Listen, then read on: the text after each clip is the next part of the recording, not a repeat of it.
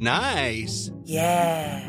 What you're hearing are the sounds of people everywhere putting on Bombas socks, underwear, and t-shirts made from absurdly soft materials that feel like plush clouds. Yeah, that plush. And the best part? For every item you purchase, Bombas donates another to someone facing homelessness. Bombas. Big comfort for everyone. Go to bombas.com slash ACAST and use code ACAST for 20% off your first purchase. That's bombas.com slash ACAST. Code ACAST. Ich muss jetzt mal ganz kurz ehrlich mit euch sein und mir auch was eingestehen. Es gibt echt viele Dinge in meinem Leben, bei denen ich absolut unstrukturiert bin. Aber die Nummer eins sind meine Finanzen. Ohne Witz. Es gibt Tage, an denen ich mich einfach nicht traue, auf mein Konto zu gucken. Und wenn ich das dann muss, weil ich weiß, oh, jetzt ist, glaube ich, meine Kreditkartenzahlung mal wieder fällig, dann habe ich richtig doll Herzklopfen. Und dann, äh, weißt du, ich gucke so, so ein bisschen nur mit einem Auge hin, wie bei einem Horrorfilm. So Decke übers Gesicht am liebsten und nur so mit einem Auge irgendwie drauf gucken. Und ganz ehrlich, das kann ja so nicht angehen. Und da passt unser heutiger Partner ganz wunderbar, denn Finanzguru hilft mir jetzt hoffentlich dabei, meine Finanzen in den Griff zu bekommen und mir nicht mehr so viel Stress zu machen. Und wer den Podcast aufmerksam hört, kann sich wahrscheinlich schon denken, dass ich genauso eine Kandidatin bin wie Amanda. Mir geht es da einfach eins zu eins genauso. Ich verliere total schnell den Überblick, auch weil ich einfach überhaupt nicht so gut mit Zahlen bin und so. Und da ist Finanzguru die perfekte Anlaufstelle für Menschen wie mich und Amanda, aber wahrscheinlich auch für viele von euch.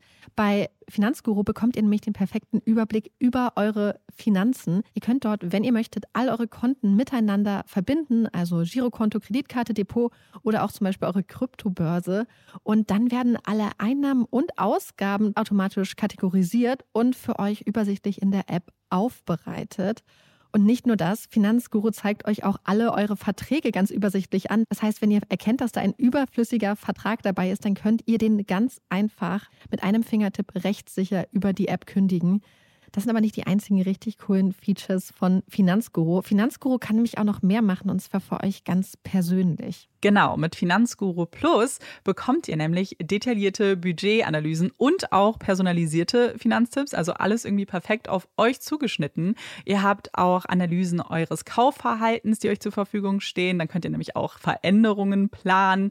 Und was ich auch super cool finde, ist die klare Übersicht eurer Ausgaben nach Kategorie, also zum Beispiel Lebensmittel, Shopping, Tanken. Das könnt ihr alles unterteilen. Und das äh, finde ich einfach so viel übersichtlicher und auch viel einfacher dann eben für zukünftige Veränderungen. Veränderungen. Wenn ihr Finanzguru auch ausprobieren wollt, dann haben wir jetzt ein richtig, richtig cooles Angebot für euch. Und zwar könnt ihr mit unserem Code Puppies Finanzguru Plus drei Monate lang kostenlos testen.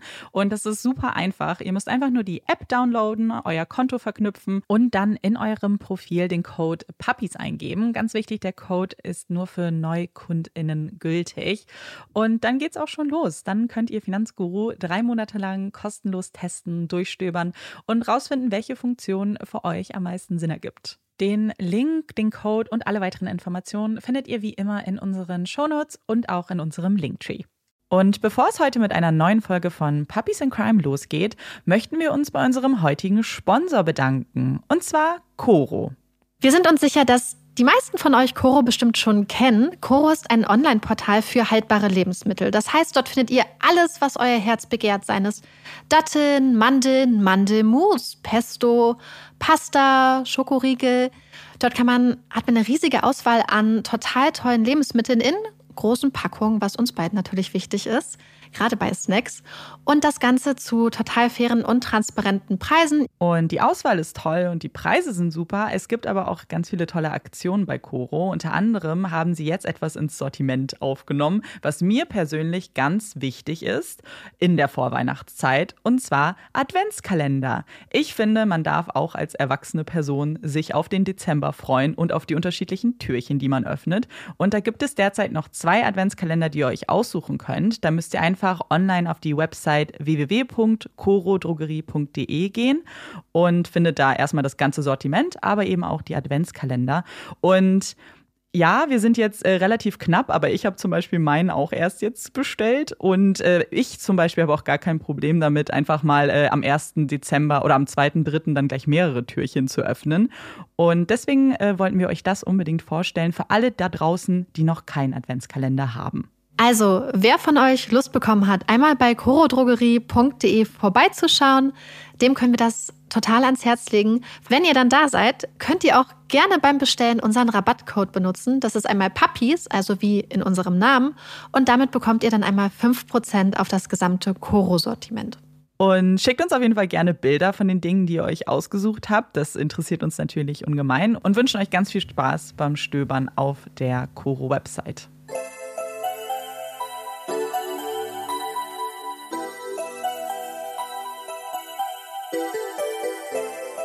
Herzlich willkommen bei Puppies and Crime, unserem True Crime Podcast. Ich bin Marike. Und ich bin Amanda.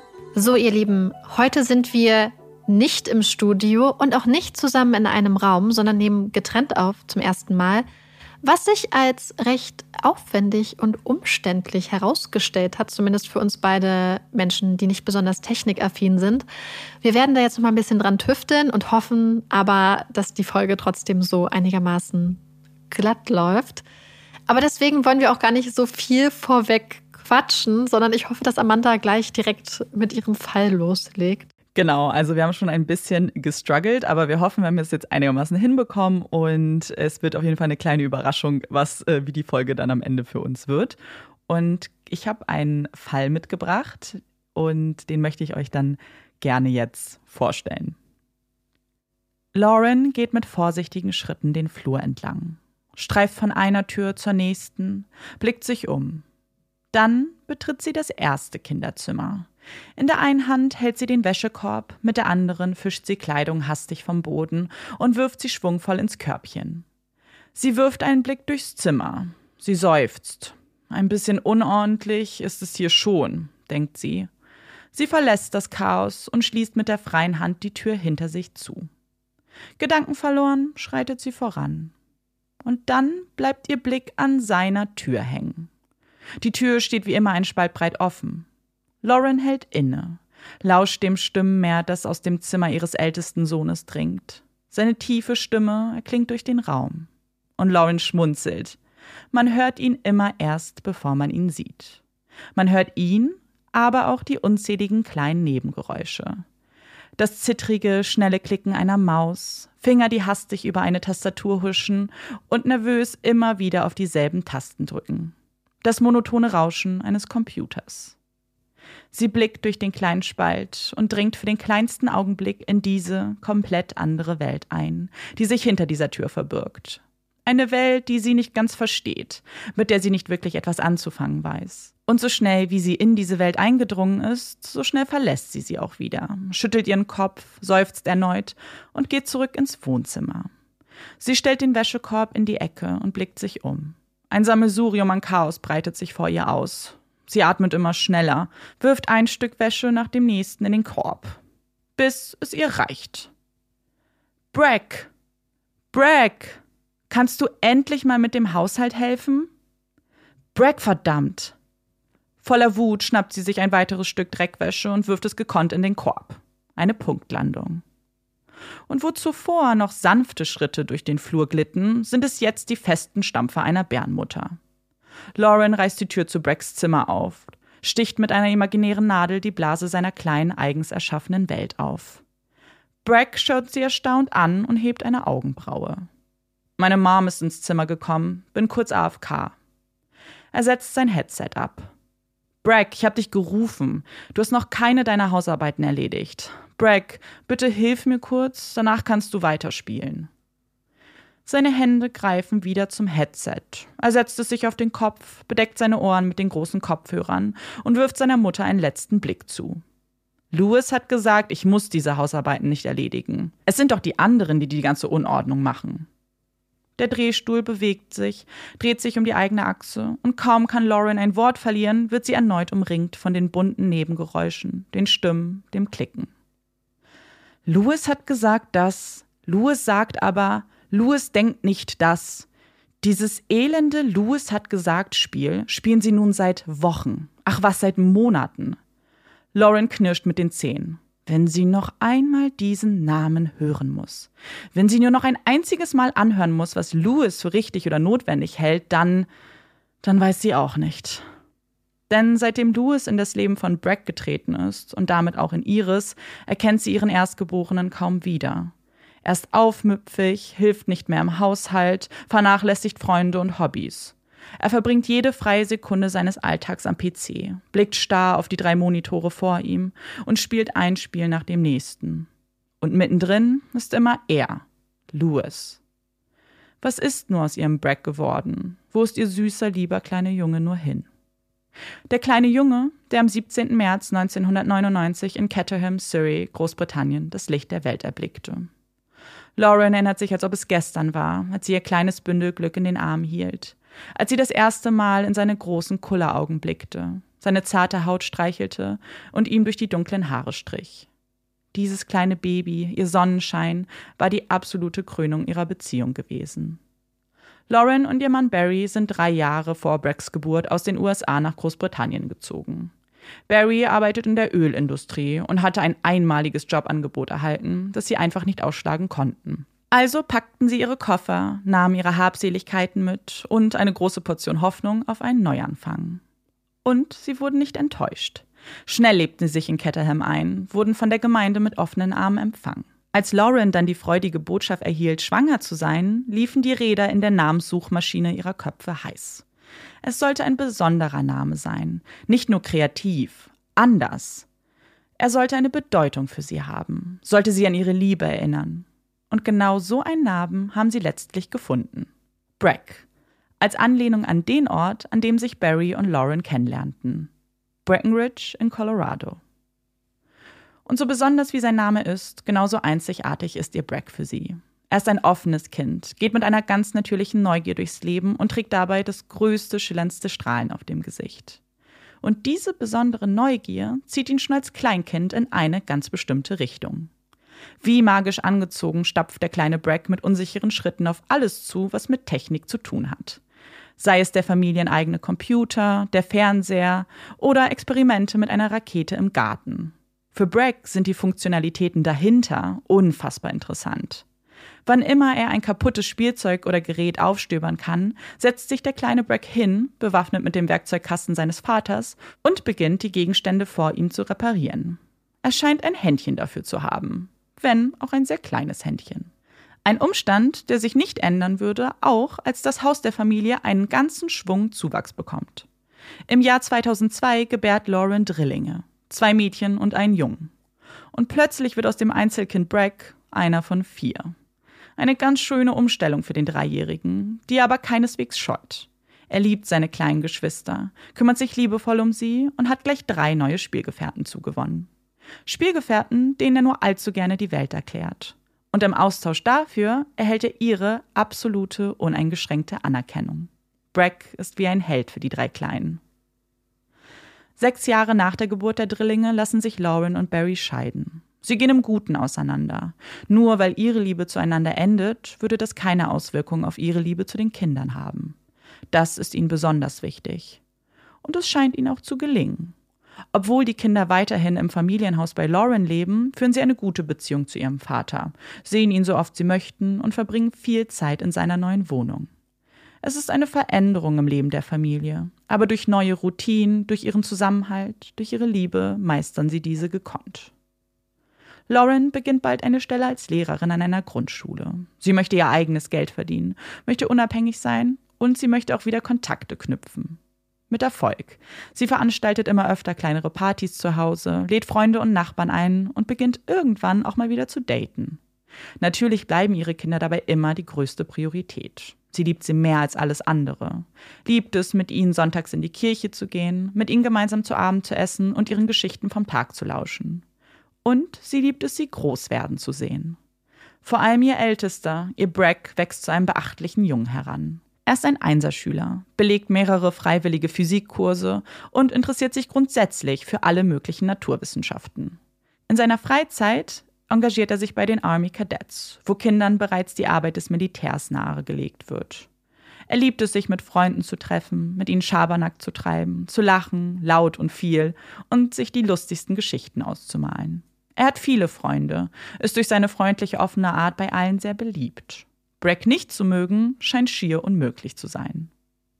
Und für Bragg, der so viele Erinnerungen mit seinem Vater teilt, ist die Beziehung zu ihm besonders wichtig. So sehr er seine Mutter liebt, so gerne er Zeit mit seinen kleinen Geschwistern verbringt, manchmal braucht es nun mal ein Mann-zu-Mann-Gespräch. Besonders wenn man an der Schwelle zur Pubertät steht und sich die Interessen in ganz neue Richtungen entwickeln. Gut, so ganz neu sind sie in Braggs Fall nicht unbedingt. Denn wen hätte es überrascht, dass der kleine, fröhliche Bragg zu einem Teenager mit großer Leidenschaft für Videospiele wird? Seine Eltern zumindest nicht. Seinen ersten Computer hatte sich Bragg selbst gebaut, hatte sich die Technik, Grafikkarten und so weiter besorgt, um sich seinen eigenen perfekten Computer kreieren zu können. Jedes Taschengeld, jeder Geburtstagsumschlag wurde zur Seite gelegt, damit er sich diesen Traum ermöglichen konnte. Und auch in Zukunft würde Bragg seine Spartes immer wieder für den Ausbau seiner Traumwelt, seiner Computerwelt ausgeben.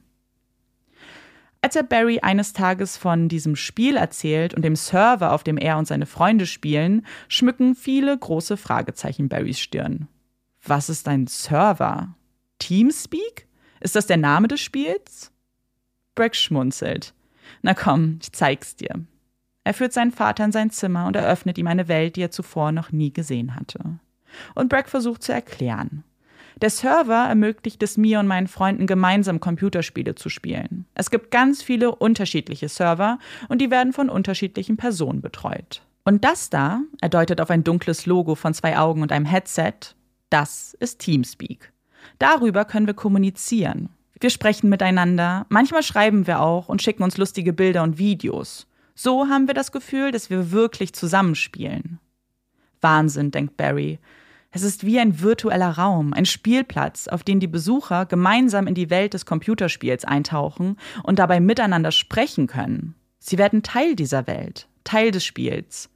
Und ja, wenn Barry Bragg so über die Schulter schaut, dann kann er den Reiz dieser Welt durchaus nachvollziehen. Und Bragg kann es kaum erwarten, diese Welt weiter zu erkunden. Jeden Tag nach der Schule eilt er nach Hause, begrüßt seine Mutter mit einem Kuss auf die Wange und setzt sich vor seinen PC. Er schaltet die drei Monitore an, setzt sich das Headset auf den Kopf und begrüßt seine Mitspieler. Sein Freund Max hatte ihn damals von diesem Server erzählt. Er selbst sei von seinem Freund Liam eingeladen worden. Er würde schon seit ein paar Monaten hier unterwegs sein und es sei mit Abstand der beste Server überhaupt. Und sie hatten recht. Bragg gefiel es hier. Es war ein offener Server mit über 400 anderen Mitspielern und Mitspielerinnen. Es gab kein Auswahlkriterium, keine Passwörter, keine Einschränkungen. Jeder, der wollte, konnte Teil dieses Servers werden. Alles begann mit Minecraft, einem der wohl bekanntesten Computerspiele der Welt. Stunden über Stunden bauten sich Bragg und seine Freunde ihre würfelförmige Welt auf, sammelten Ressourcen und kämpften. Und währenddessen erzählten sie sich die wildesten Geschichten aus dem wahren Leben und aus ihrem Minecraft-Leben. Ein lautes, herzliches Lachen erfüllte dann Braggs Zimmer. Ein Lachen, das nur noch lauter und ansteckender werden würde, als sie beginnen, Battlefield 3 zu spielen. Ein First-Person-Shooter, der sich zu Braggs absoluten Lieblingsspiel mausert. Und damit steht er nicht alleine da. Auch seine Freunde sind ganz fasziniert von diesem neuen Spielerlebnis.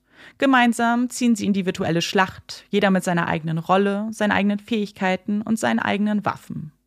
Bragg bevorzugt Schusswaffen, kann schnell und zielsicher schießen und wird damit zu einem essentiell wichtigen Mitspieler für die anderen. Kurzum, Bragg ist richtig gut in dem Spiel und deswegen möchte man ihn lieber auf der eigenen Seite wissen als auf der gegnerischen. Und so ernst und düster dieses Spiel wirken mag, so fröhlich und lustig sind die Gespräche und die Erlebnisse der Freunde. Denn die Mission zu absolvieren, stärker und besser zu werden, ist nur ein kleiner Teil ihres Hobbys. Tatsächlich können sie auch Stunden damit verbringen, durch die Welt des Computerspiels zu laufen, die Natur zu erkunden und einfach nur Spaß zu haben. Sich Steine an den Kopf zu werfen, sich von den Brücken zu schubsen oder sich voreinander zu verstecken. Denn all das sind Videospiele. Sie können ernst und actiongeladen sein, aber sie eröffnen auch die Möglichkeit, der eigenen Kreativität und Fantasie freien Lauf zu lassen. Der Server wird für sie wie ein kleiner Clubraum, in dem sich Bragg und seine Freunde, aber auch viele Fremde aufhalten, mit denen man Kontakt haben kann, aber nicht muss. Einer dieser fremden Menschen ist Louis und ihm gehört der Server. Er ist schon fast 18 und damit in etwa vier Jahre älter als Bragg und seine Freunde. Persönlich kennt ihn niemand. Und doch finden sie einen Draht zueinander. Immer regelmäßiger spielt Louis mit ihnen und wird ein elementarer Bestandteil der Gruppe. Aus fünf Freunden werden schnell sechs. Und diese sind ein eingeschweißtes Team. Nicht nur, weil sie gemeinsam spielen, sondern vor allem, weil sie sich während des Spiels auch über ganz viele alltägliche Dinge austauschen. Ihr Familienleben, ihre Hobbys und natürlich ihre Interessen. Als Brack einmal erwähnt, dass er sich gerne mal mit der anderen Seite der Spielewelt beschäftigen würde, dass er programmieren möchte und dass er Codes unfassbar spannend findet, bestätigt Louis ihn in seiner Neugier. Er soll es einfach mal ausprobieren. So schwer ist das alles gar nicht. Er selbst hat da auch ein bisschen Erfahrung. Und Brack nickt. Ja, er würde es mal versuchen. Es ist etwas ganz Neues für Brack, mit jemandem zu sprechen, der seine Interessen teilt, für den mehr hinter dem Spiel steckt, eine Unendlichkeit von Möglichkeiten, von Zahlen, Buchstaben, von Codes, die es zu entdecken gibt. Und in Lewis scheint er endlich jemanden gefunden zu haben, der dies auch so sieht. Immer öfter spielen die beiden zusammen, tauschen sich aus über die aktuellsten Spiele und die neuesten Produkte auf dem Markt. Und während Brack und seine Freunde auch ganz offen über ihre Familie und ihren Alltag sprechen, hält sich Lewis auf dem Gebiet immer zurück. Während eines Spiels fragt Brack ihn also geradeaus, wo er denn leben würde. Lewis hält einen Moment inne. Jetzt gerade bin ich in New York. New York? Brack verschluckt sich fast. Was machst du denn in New York? Und um diese Uhrzeit? Ach, erwidert Lewis, ich mache heute eine kleine Nachtschicht. Du meinst jetzt beim Spielen? Nein, ich habe auch ein Leben und einen Job. Weißt du, ich arbeite hier beim Sicherheitsdienst. Ich teste Websites. Also bist du ein Hacker? fragt Bragg neugierig. Nein, lacht Lewis. Aber mehr kann ich nicht sagen. Top Secret, du verstehst? Und Bragg versteht natürlich. Er ist ganz fasziniert von seiner Internetbekanntschaft. Was muss das für ein aufregendes Leben sein, das Lewis führt? Er lebt in New York, arbeitet für den Sicherheitsdienst, hat 20 Millionen in Bitcoin. Er führt auch sein eigenes Unternehmen und programmiert für andere. Er lebt seinen absoluten Traum. Und das mit 18 Jahren? Wie kann ein 18-Jähriger so erfolgreich sein? Und würde es Bragg auch jemals so weit schaffen? Während Braggs Freunde nicht ganz so sicher sind, was sie von dieser Geschichte halten sollen und es irgendwie komisch finden, dass ein 18-Jähriger in einem Penthouse in New York lebt und um die Welt jettet, lauscht Bragg voller Neugier seinen Erzählungen. Er hängt an seinen Lippen, wenn er von seinem neuesten Programmierauftrag berichtet. Und wenn es den anderen dann zu viel wird, dann fokussieren sie sich lieber auf das Spiel und wechseln das Thema. Dann wird wieder gelacht. Wie sehr Lauren dieses Lachen liebt das kindliche Kichern, das aus einem Heranwachsenden dringt und sie daran erinnert, dass er immer noch ihr kleiner Junge ist. Wenn Lauren mal das Zimmer betritt, kündigt Bragg dies schnell an. Meine Mom ist hier. Und die Stimmen der anderen verstummen. Nur Louis, selbstbewusst wie er nun mal ist, sucht das Gespräch zu ihr. Hi Mom, was geht? schallt es dann durch den Raum. Und Lauren ist interessiert, möchte wissen, wer dieser Junge ist, von dem ihr Bragg immer so positiv berichtet. Sie fragt ihn, wie ihm New York gefällt, warum er an einem Freitagabend vor dem PC abhängt und nicht unterwegs ist. Ob er schon viel von New York gesehen hätte? Nein, antwortet er dann. Er muss viel arbeiten, hatte noch kaum Zeit, die Stadt zu erkunden. Er ist müde und deswegen bleibt er heute lieber zu Hause. Hm, denkt Lauren. Vielleicht malt sie ja den Teufel an die Wand, aber ist das nicht seltsam? Ein 18-Jähriger, der mit 13- und 14-Jährigen abhängt, der immer online ist und immer bereit ist, mit Brack zu spielen? Sie verwirft den Gedanken schnell. Bestimmt ist das ganz normal in den Kreisen. Bestimmt alles ganz harmlos. Brack und Lewis verbringen immer mehr Zeit auf dem Server. Lewis bereitet ihnen einen Privatraum vor, in dem sich nur die beiden austauschen können. Es sind intensive Gespräche, die sie da führen. Gespräche über ihre Zukunft und dass Bragg sein Leben nicht mit Schule vergeuden soll. Er ist ein kluger Kerl, hat was auf dem Kasten. Er soll sich nicht von den konventionellen Erwartungen seiner Umgebung einschränken lassen. Er ist zu Größerem bestimmt. Diese Schule, diese ganzen unnützen Fächer, wer braucht das schon? Wer braucht ein Studium? Sieh mich an, erklärt Louis. Ich habe die Schule mit 16 geschmissen und schau, wo es mich hingebracht hat. Ich führe ein multimillionenschweres Unternehmen. Bragg denkt nach. Er dachte eigentlich immer, dass er mal studieren würde. Aber das, was Louis da sagt, ergibt Sinn. Denn was war mit Mark Zuckerberg? Der hatte sein Studium doch auch nie beendet. Und Steve Jobs hatte das College auch nie zu Ende gebracht. Und hat es ihnen geschadet? Sicherlich nicht. Vielleicht hat Louis ja recht. Vielleicht muss Bragg umdenken, sein Leben neu definieren. Und in ihren Gruppengesprächen mit seinen anderen Freunden geht es ebenfalls heiß her. Lewis erklärt den anderen, dass sie sich nicht von den Mainstream-Medien einlullen lassen sollen. Das sei alles gelogen, was sie da in den Nachrichten erzählen. Er weiß das.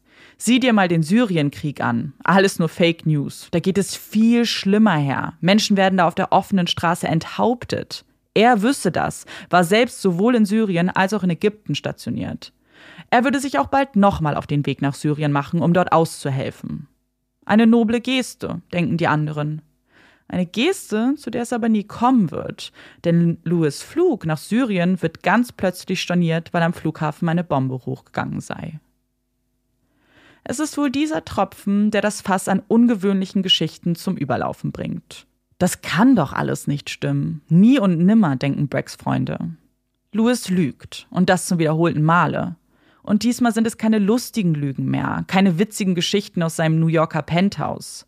Seine radikalen Ansichten, seine Erzählung von einem Krieg, den er ganz bestimmt nie mit ansehen hat müssen, sie sind gruselig, erschreckend, beängstigend. Liam ist der Erste, der sich gegen Lewis ausspricht, ihn mit dem Verdacht konfrontiert.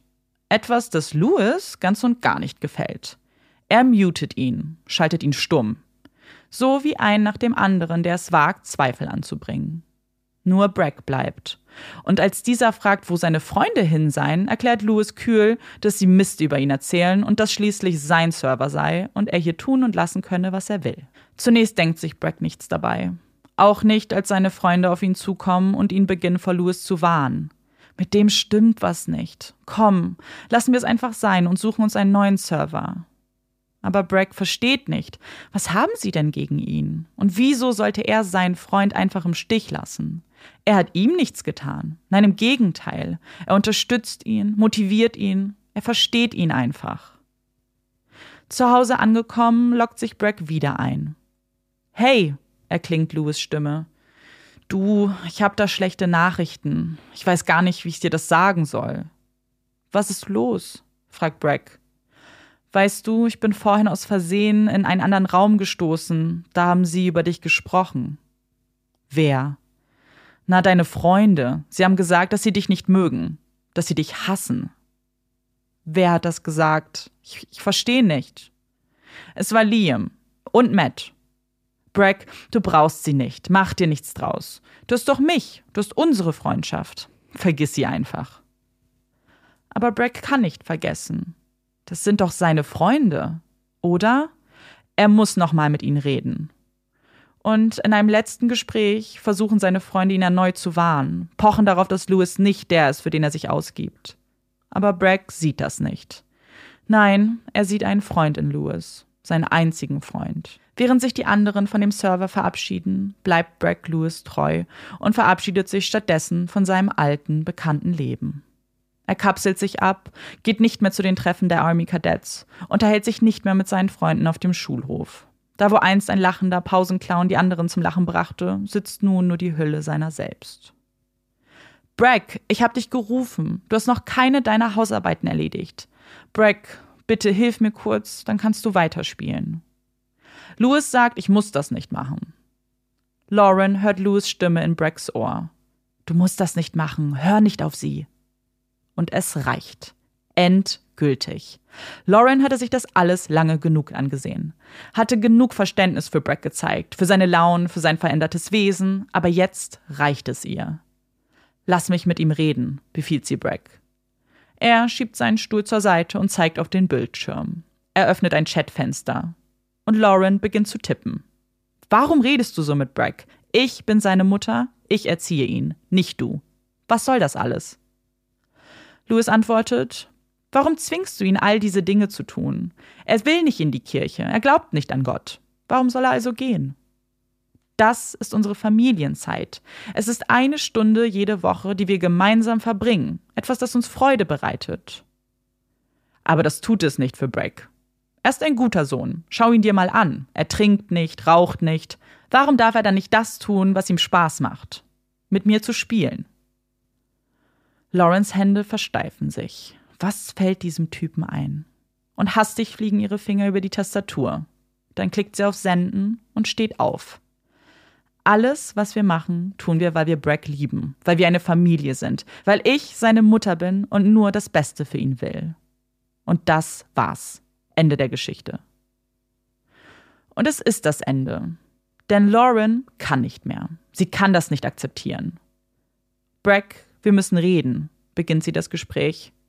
Sie hatte Barry zu sich bestellt. Es ist ihr wichtig, dass Bracks Vater da ist und dass sie an einem Strang ziehen. Brack, wir kennen diesen Jungen nicht. Wir wissen nicht, wer er ist und wir trauen ihm nicht. Aber er hat ein gutes Herz, das weiß ich, fleht Brack. Nein, Brack, du bist 14, das weißt du nicht. Das kannst du nicht wissen, du kennst ihn nicht. Und wir fühlen uns nicht wohl damit, dass du weiter mit ihm Kontakt hast. Wir hatten angeboten, dass wir ihn kennenlernen würden. Das hat er ausgeschlagen. Er hat gesagt, er hat keine Zeit dafür. Und das reicht. Aufgelöst rennt Brack in sein Zimmer. Er muss nochmal mit Louis sprechen, muss ihm von alledem berichten. Meine Eltern flippen aus. Sie drohen mir den Computer wegzunehmen. Was denken Sie denn, wer ich bin? Brack, es wird alles gut. Wir müssen nur noch ein bisschen abwarten. Dann beruhigen Sie sich wieder. Aber damit würde er nicht recht behalten. Es würde sich nicht beruhigen. Denn Lawrence und Barrys Entscheidung steht fest. Louis muss aus dem Leben ihres Sohnes verschwinden. Wie oft haben sie Geschichten von irgendwelchen alten Männern gehört, die sich als Jugendliche ausgeben, nur um sie dann in der Realität missbrauchen zu können?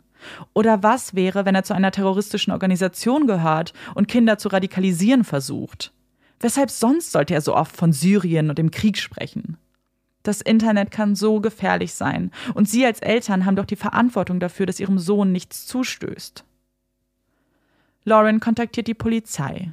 Bragg hatte ihr mal den vollen Namen von Lewis mitgeteilt und dass er ursprünglich aus Essex kommt. Sie berichtet den Polizisten von ihren Sorgen, ihre Befürchtungen und bittet sie, nach einem Lewis Danes zu suchen. Zwölf Minuten lang berichtet sie von Veränderungen in Bragg und dass diese einzig Lewis zuzuschreiben sind. Seit nun neun Monaten geht das so und sie weiß einfach nicht weiter.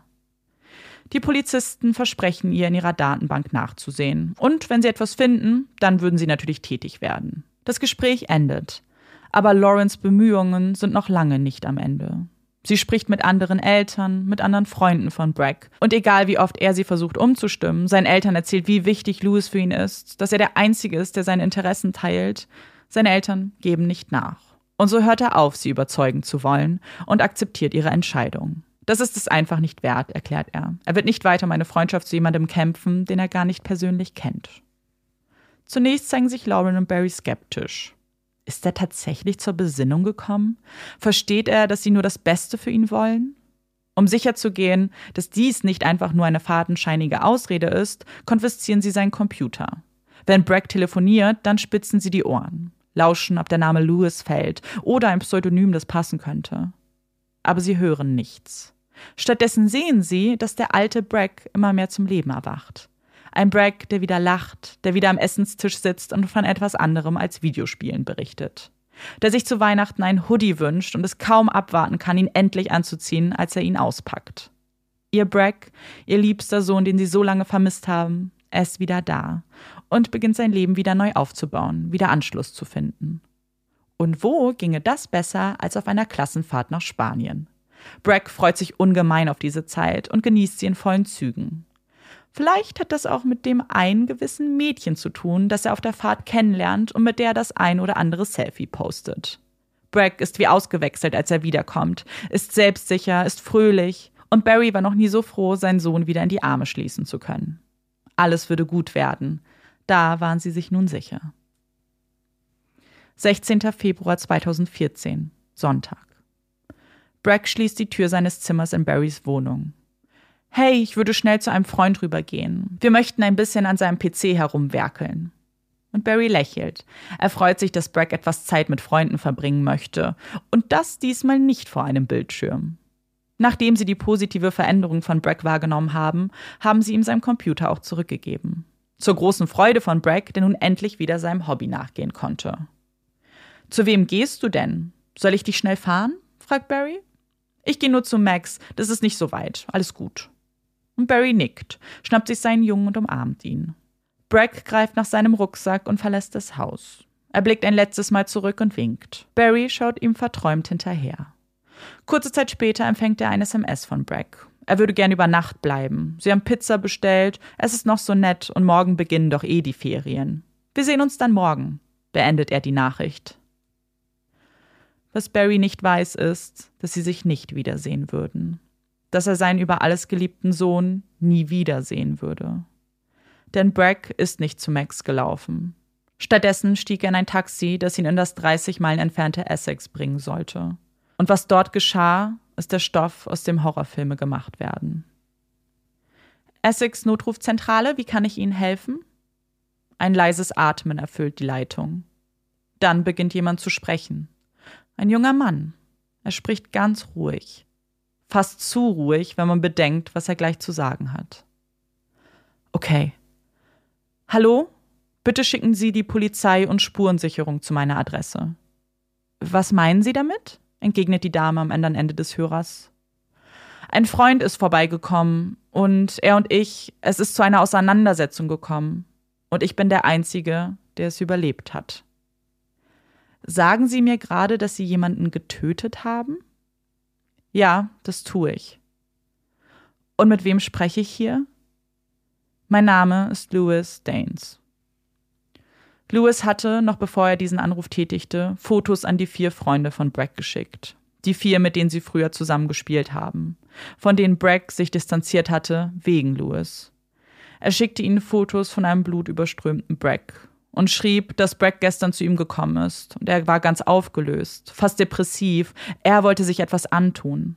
Er griff nach einem Messer, das Louis auf seinem Nachttisch liegen hatte, und lief auf ihn zu. Im Gerangel gewann Louis Überhand, griff nach dem Messer und stach ihm in seinen Hals. Er wehrte sich, dann drehte sich Louis und schlitzte ihm die Kehle auf. Braggs Freunde verstehen die Nachrichten nicht. Aber wenn er sich doch etwas antun wollte, warum ist es dann Louis, der ihn verletzt? Das ergibt doch alles keinen Sinn. Oder ist das alles ein schlechter Scherz? Haben die beiden das zusammen ausgeheckt? Es muss ein Scherz sein. Denn sonst würde das bedeuten, dass ihr Bragg, ihr Freund, tot ist. Zur gleichen Zeit erhalten Braggs Eltern Besuch von der Polizei. Sie müssen ihnen die Nachricht überbringen, die man keinem Elternteil jemals ausrichten möchte. Niemals möchte man in ihre angsterfüllten Augen blicken und ihnen sagen müssen, dass ihr Sohn ermordet wurde. Denn das alles war kein Unfall. Es gab keine Auseinandersetzung. Louis Daines hatte ein teuflisches Spiel mit Bragg gespielt. Ein Spiel um Leben und Tod. Ein Spiel, das bereits ein Jahr andauerte. Louis hatte Bragg seit einem Jahr gegroomt hatte ihn mit Lügen zu seinem Freund gemacht und dabei immer schon nur Böses im Sinn gehabt. Denn Louis Daines ist nicht der, für den er sich ausgegeben hat. Er ist 19 Jahre alt, arbeitslos und lebt allein in einem Apartment in Essex. Als Kind wurde er von seinen Eltern vernachlässigt und zog von einer Pflegefamilie zur nächsten. Mit 16 Jahren brach er die Schule ab und zog in seine eigene Wohnung. Seitdem verbrachte er jede freie Minute auf seinem Server, sprach mit Hunderten anderer Spieler und versuchte sie zu einem Treffen zu überreden. Bragg war der Erste, der zugestimmt hatte. Und wie er ihn überzeugen konnte, wie er ihn überredet hat, ist nur eine weitere seiner grausamen Maschen. Denn Lewis und Bragg haben nie aufgehört, in Kontakt zu stehen. Lewis hatte ihm ein Zweithandy zukommen lassen, mit dem sie weiterhin sprechen konnten, ohne dass seine Eltern das mitbekämen. Lewis war nie weg. Er war immer da, steckte in seinem Ohr und erzählte immer wieder, was für ein großartiger Mensch Brack doch sei, dass er für Großes bestimmt ist und Louis ihm helfen würde, all seine Ziele zu erreichen. Er isolierte ihn, sagte, dass seine Mutter die beiden zu trennen versuche, dass sie der Kern des Problems war. Er tat alles dafür, dass Bracks einziger Fokus auf ihm lag. Kurz vor seiner Klassenfahrt gestand Louis ihm dann, dass er krank sei, sehr krank, und er die Belastung, seine eigene Firma zu führen, nicht länger aushalten könnte. Er würde Bragg sein Unternehmen übergeben. Er vertraue ihm.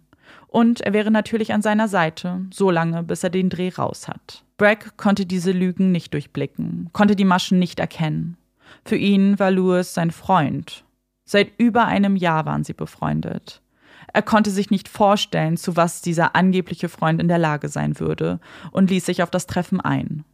Louis bat ihn darum, alle Festplatten, sein Laptop und sein Handy mitzubringen. Für die Übergabe natürlich. In Wahrheit braucht er sie, um Beweismittel zu zerstören. Als die Polizei Louis Wohnung betritt, finden sie sie in einem Waschbecken voller Wasser liegen. Aber einen Gegenstand hatte Louis übersehen. Hatte nicht geahnt, dass Bragg auch sein iPad im Rucksack dabei hatte. Und dieses iPad eröffnet den Ermittlern eine neue Sichtweise. Es eröffnet die Wahrheit, die unzähligen Nachrichten, die Brack und Lewis ausgetauscht haben. Sie finden Aufzeichnungen von Gesprächen zwischen Brack und seinen Eltern, die er Lewis zukommen lassen hat. Sie finden die leeren Versprechen und Worthüllen, mit denen Brack umgarnt wurde. Sie finden ein Jahr voller Lügen und Vorbereitungen auf diesen Moment. Denn das tödliche Treffen hatten sie bereits Wochen zuvor ausgemacht. Das Taxi wurde zwei Wochen vorher vorbestellt. Man fand Kaufbelege von Lewis nur wenige Tage zuvor, die Panzertape und Kondome aufführten. In seiner Wohnung findet man Bracks aufgeschnittene Klamotten und das besagte Tape, das wie zu einer Schlaufe gebunden wurde. Es gab keine Auseinandersetzung, keinen Kampf. Bragg war voller Hoffnung in die Wohnung gekommen und dachte dort einem Freund zu begegnen. Stattdessen wurde er von einem Mörder empfangen, der ihn fesselte, quälte, sexuell missbrauchte und letztlich durch einen Schnitt durch die Kehle getötet wurde. Er war einsam und allein, als er seinen letzten Atemzug nahm. Kein Freund in seiner Nähe. Für Lauren und Barry bricht ihre gesamte Welt zusammen. Ihr Bragg starb an Laurens Geburtstag und an dem Tag starb auch ein Teil von ihr.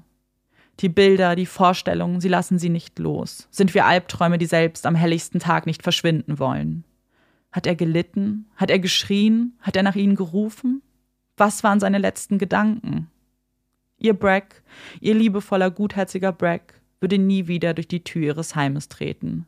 Sie würden sein tiefes, fröhliches Kichern nie wieder im Haus vernehmen, würden nie herausfinden, was aus ihm einmal werden würde, ob er Programmierer wird, zur Army geht, ob das Mädchen auf den Fotos mal seine Freundin werden würde.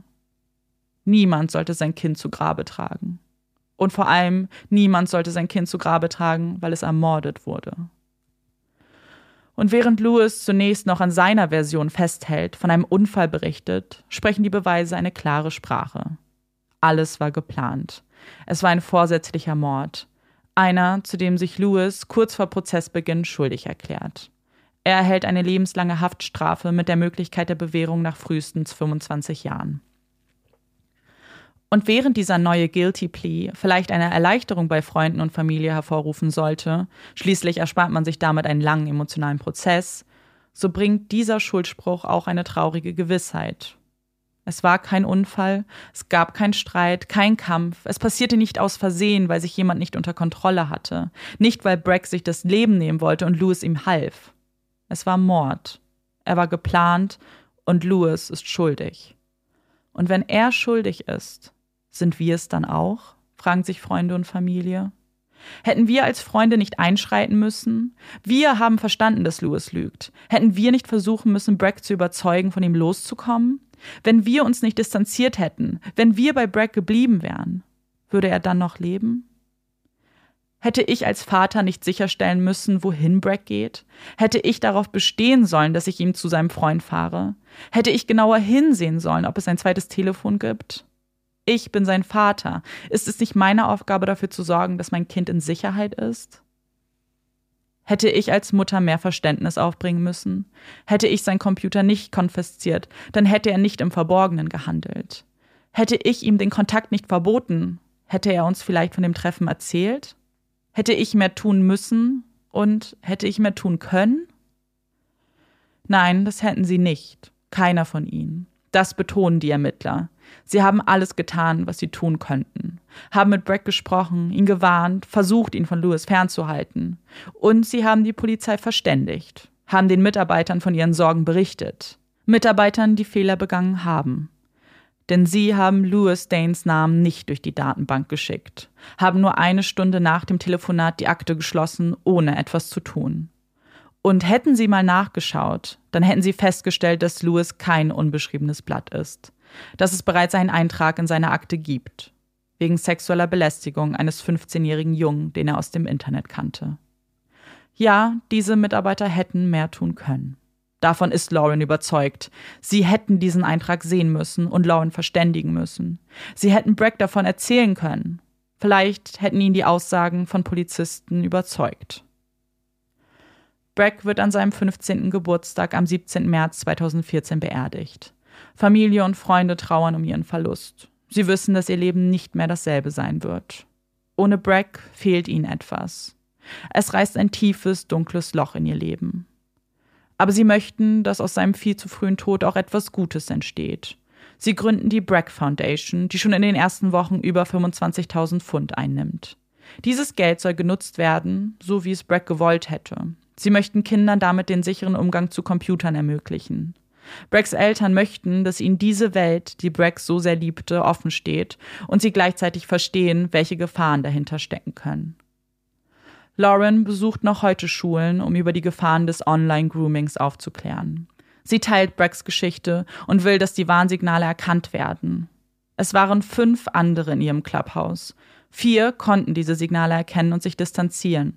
Ihr Bragg war der eine, dem es nicht gelang. Und wenn sie durch diese Geschichte, wenn sie durch das mehrmalige Durchleben der schlimmsten Situation ihres Lebens auch nur das Leben eines einzelnen Menschen retten kann, dann ist es all den Schmerz wert. Das ist ähm, einfach nur, also ich hatte ja gar keine Ahnung, in welche Richtung es sich entwickelt. Also so ein bisschen Ahnung, aber man weiß ja trotzdem immer nicht, wie es dann ausgeht. Und ich finde, es einfach so ein unglaublich trauriger Fall. Also natürlich einmal, ja, ich, also gerade was du am Schluss erzählt hast mit der Polizei, hat mich dann doch nochmal auch sehr wütend gemacht irgendwie dass man da diese Bedenken, die die Mutter hatte, die ja wirklich legitim sind und wichtig und ähm, dass da nicht mal nachgeguckt wurde, weil es dauert ja nicht so lange, einen Namen vielleicht einfach mal in den Computer einzugehen und zu gucken, ob da vielleicht was bei rauskommt. Einfach nur, um ihr notfalls das zu sagen, hey, vielleicht ist alles in Ordnung. Vielleicht, man weiß es halt nicht, ne? Ja, das ist ein gutes Thema, das du ansprichst, ähm, denn das ist was, was, glaube ich, sehr viele Personen frustriert hat. Lauren und Barry natürlich ganz besonders. Und sie haben die Polizei auch in einem Zivilprozess verklagt. Sie haben sich außerhalb der Öffentlichkeit geeinigt und sie hat auch ja. eine Summe X zugesprochen bekommen. Was ihr aber fast noch wichtiger war, weil was eben, man hat es sich natürlich angeschaut, man hat ermittelt, warum sie nicht kontrolliert haben. Ja. Und die Personen waren halt äh, überfordert. Sie haben die Gefahr in diesem, in diesem Szenario nicht erkannt. Sie wussten nicht, was Grooming ist, sie ja. wussten nicht, wie gefährlich das sein kann. Und deswegen, was ihr eigentlich viel wichtiger als das Geld war, ist eine neue Regulierung, die dann mhm. ins Leben gerufen wurde. Und zwar, dass es eine Checkliste gibt.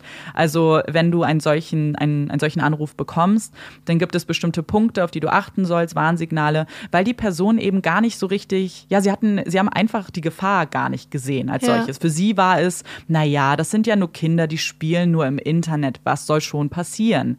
Und genau das ist ja die, das ist ja das Problem. Da kann sehr, sehr, sehr viel passieren. Ja, ich glaube, das ist das Problem, wenn man Menschen da hat, die sich mit bestimmten Sachen dann nicht auskennen, aber und natürlich, sie haben es nicht erkannt, deswegen sind sie davon nicht ausgegangen, dass es eine Gefahr ist. Aber das ist halt das Problem. Und deswegen ist es, glaube ich, eigentlich so wichtig, dass es halt diese Checklisten gibt, aber auch Fortbildung. Weil wir jetzt ja. mittlerweile wissen, dass ja einfach auch so viel an Kriminalität im Internet äh, stattfindet. Und wenn man dann einfach Menschen hat, die vielleicht selbst noch nicht einmal bei Social Media waren oder vielleicht so maximal bei Facebook und sich halt wirklich mit nichts auskennen, ist das halt einfach so eine ganz große Diskrepanz zwischen dem Wissen und der Realität, eine Diskrepanz, die jetzt in diesem Fall halt dann sehr gefährlich ist. Wobei ich muss sagen, selbst wenn sie die Gefahr nicht erkannt haben, Namen einfach mal, wenn man einen konkreten Namen hat, hätte man ja vielleicht einfach mal gucken können was ja, es damit absolut. auf sich hat. Finde ich so ein bisschen, weil ähm, wenn man einen Anruf hat und da ist jemand, der sehr, sehr besorgt ist, vielleicht auch einfach mal denken, hey, ich erkenne das nicht, aber einfach nur um sicher zu gehen, gucken wir einfach mal, weil natürlich haben diese Menschen sehr, sehr viel zu tun. Aber trotzdem geht es ja um ein Kind. Ja, absolut. Das sehe ich auch so. Und äh, vielleicht einfach nur der Vollständigkeit halber, sie hat halt nicht beim Notruf angerufen, sondern einfach ja. in, dem, in dem nächsten ähm, Polizeirevier. Ja. Und was es jetzt aber auch nicht erklärt. Aber trotzdem sollten Nee, ich glaube, das erklärt es ja. sogar noch weniger, weil beim Notruf natürlich, da hast du ganz viele akute Anrufe, dass du Sachen, wo es ähm, um, um ganz konkrete, super gefährlich, akut gefährliche Situationen geht. Weil ich finde, gerade wenn du in der Polizeiwache beispielsweise oder Polizeiinspektion anrufst, nicht im Notruf, genau da sollte dann doch vielleicht diese eine Minute Zeit noch da sein, am Computer den Namen kurz einzugeben. Ja. Viel mehr als beim Notruf tatsächlich. Ja, total, weil die natürlich eine ganz andere, ganz anderes An äh, Aufkommen haben. Und ja. es war eben in der Datenbank. Also es war nicht in irgendeiner Akte irgendwo ja. begraben, sondern es war ja, wir sind ja jetzt ähm, in, in einem Zeitalter, wo alles auch schon digitalisiert wurde. Also wo, und es gab da nicht die Ausrede, oh, das war noch nicht up to date, sondern es gab diesen Hinweis in der Datenbank. Und das ist halt etwas, was wirklich hier schiefgelaufen ist. Und ich verstehe da voll und ganz, ähm, die Eltern geben sich ja eh eine unfassbare Schuld, so oder so schon, auch Freunde. Aber wenn du dann noch diesen Aspekt hast, wo man wirklich das Gefühl hat, vielleicht hätte es dadurch vermieden werden können, man weiß ja. es natürlich nicht, aber dann es muss, also es muss es so unfassbar tra tragisch machen. Ich, ich glaube, man kann sich das gar nicht vorstellen das finde ich halt so traurig von dem, was du erzählst, dass sich halt auch seine Freunde Vorwürfe machen, weil das ja. sind auch Kinder. Ja, und total. Man, ich glaube, das Problem ist, man geht ja auch erstmal nicht davon aus. Und ich glaube, gerade als Kind, dass man dann mit diesem Schuldgefühl durchs Leben gehen könnte, das finde ich halt unglaublich tragisch, weil ich finde nicht, dass sich ein 14-jähriges Kind, ein 14-jähriger Junge Vorwürfe machen sollte, dass er da hätte, weil sie haben ja versucht, ihm das zu sagen und haben gesagt, hey, das stimmt doch irgendwas nicht und so und ähm, ja. und ja, seine Mutter hat es ja auch versucht. Und das finde ich halt so. Sie haben ja Sachen versucht. Und ich glaube, mhm. gerade wenn sie denkt, hey, es wird besser und ich sehe diese Sachen, dann ist es natürlich, das ist ja auch so eine, ich sag mal, typischer Aspekt zum Beispiel vom Grooming, aber auch von anderen Manipulationstechniken, dass man die Menschen halt von ihrer Umwelt trennt, mhm. sodass die Umwelt diese spezifischen Sachen dann irgendwann nun mal auch nicht mehr mitkriegt. Ja. Und das hat er ja ganz bewusst gemacht, indem er ihm zum Beispiel dieses Handy gegeben hat und so. Ja. Und als Eltern denkt man dann, oh, mein Sohn blüht wieder auf, es geht ihm gut, er hat ein Mädchen kennengelernt, er hat eine ganz tolle Zeit auf dieser Fahrt gehabt weil es halt eben so hin manipuliert wurde von Louis, dass das auch das ist, was sie sehen. Ja. Eigentlich ganz gut, dass du jetzt schon so ein bisschen, weil ich habe noch vorbereitet so ein paar Punkte, was Online-Grooming bzw. Cyber-Grooming ist, weil ich nicht weiß, ob das vielleicht jedem so ein Begriff ist. Also ich glaube, dass viele von euch das kennen. Das kommt ja ganz oft auch in anderen True Crime-Fällen vor. Aber ich habe trotzdem noch mal kurz ein bisschen was dazu aufgeschrieben. Vielleicht auch, was es für Warnsignale gibt und ein paar Statistiken, die ich tatsächlich sehr erschreckend fand. Und deswegen vielleicht erzähle ich euch dazu noch mal ganz kurz was. Bei dem sogenannten Grooming handelt es sich oftmals um Erwachsene, die Beziehung zu einer minderjährigen Person forcieren, um diese dann später in sexuelle Bahnen zu lenken. Und das kann eben auch in Person passieren oder wie heute in dem Fall online. Das ist eine Definition, die so in Deutschland benutzt wird. Wenn man sich das im englischsprachigen Raum anschaut, dann ist es tatsächlich noch viel weiter. Da geht es nämlich nicht unbedingt um Erwachsene, die Kinder ähm, groomen, sondern da beinhaltet das auch ganz oft Erwachsene zu anderen Erwachsenen. Und ich, ich persönlich finde es fast ein bisschen passender, weil gerade wenn man das online überträgt, kannst du nicht mal ausschließen, dass jemand volljähriges nicht dasselbe, ja. also die auch Opfer davon werden kann, beziehungsweise Betroffene sein kann. Und Online-Grooming kann auf jeder uns bekannten Plattform eigentlich stattfinden. Also wir haben es heute in, dem, in Spieleforen gesehen oder auf Servern, wie es ja bei uns so war, aber das kann genauso auf Social Media stattfinden oder eben auch in Chaträumen. Und Grooming ist ein längerer Prozess. Also wir haben es ja auch gesehen, die Person versucht über einen ganz läng also über einen längeren Zeitraum ein Vertrauensverhältnis aufzubauen und das kann über Monate oder sogar Jahre gehen, bevor es überhaupt zum äh, ersten Mal eindeutige sexuelle Aufforderungen gibt.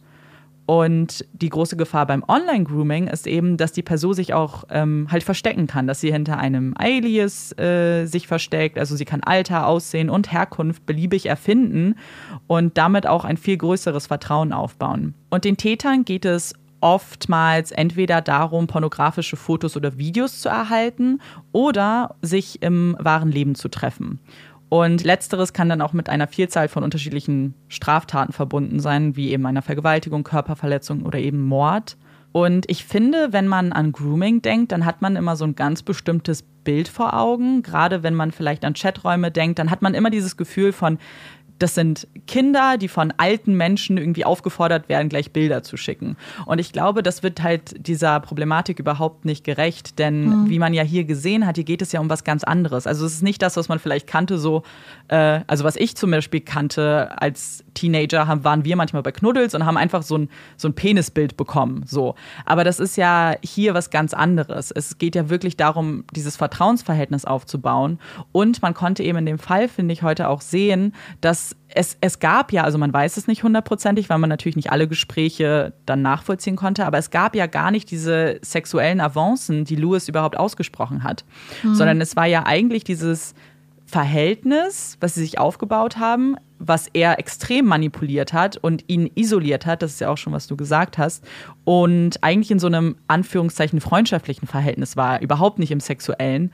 Und dass das aber am Ende ja trotzdem wahrscheinlich eine Motivation war, wenn man sich anschaut, was halt leider dann passiert ist.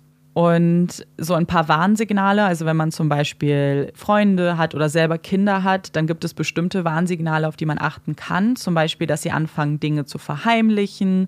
Die Person könnte ruhiger, in sich gekehrter, teilweise sogar traurig wirken, also hat eben eine, vielleicht eine Änderung in der Person selbst. Und sie können oftmals abgelenkt wirken, haben Stimmungsschwankungen, verstecken ihr Telefon und können es auch zum Beispiel nicht abstellen.